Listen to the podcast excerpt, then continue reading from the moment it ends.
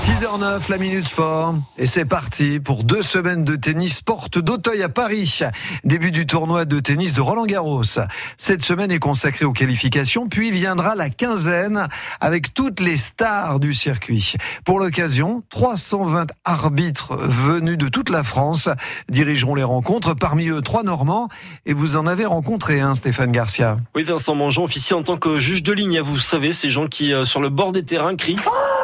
47 ans, c'est la deuxième fois qu'il arbitre Roland Garros. C'est le jour J, on va rentrer et la porte va s'ouvrir. Donc c'est le stress. On se dit est-ce qu'on va réussir? Et on devient débutant. Et après, dès que le premier euh, faute est balancé, euh, on se détend puis on se dit que finalement euh, c'est un peu comme les autres tournois. Il n'y a pas de raison. Sauf que là, l'exigence elle est suprême. La première fois qu'il s'est rendu porte d'Auteuil, il était ado. Il y a 34 ans. C'était grâce à un jeu. À l'époque, déjà, il avait plu. Il n'y avait pas de toit déjà à l'époque.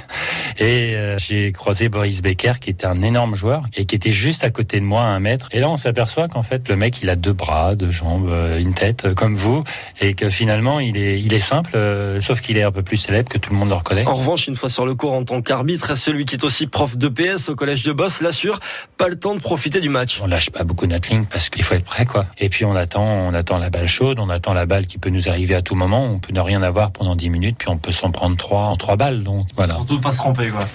Bah, faut éviter de se tromper parce qu'on est, on est sept juges de ligne. Si chacun fait sa petite connerie, euh, vous imaginez, euh, c'est pas possible, quoi. Roland Garros, un peu spécial pour lui puisque sa fille, Juliette, âgée de 14 ans, fera elle partie des 326 ramasseurs de balles.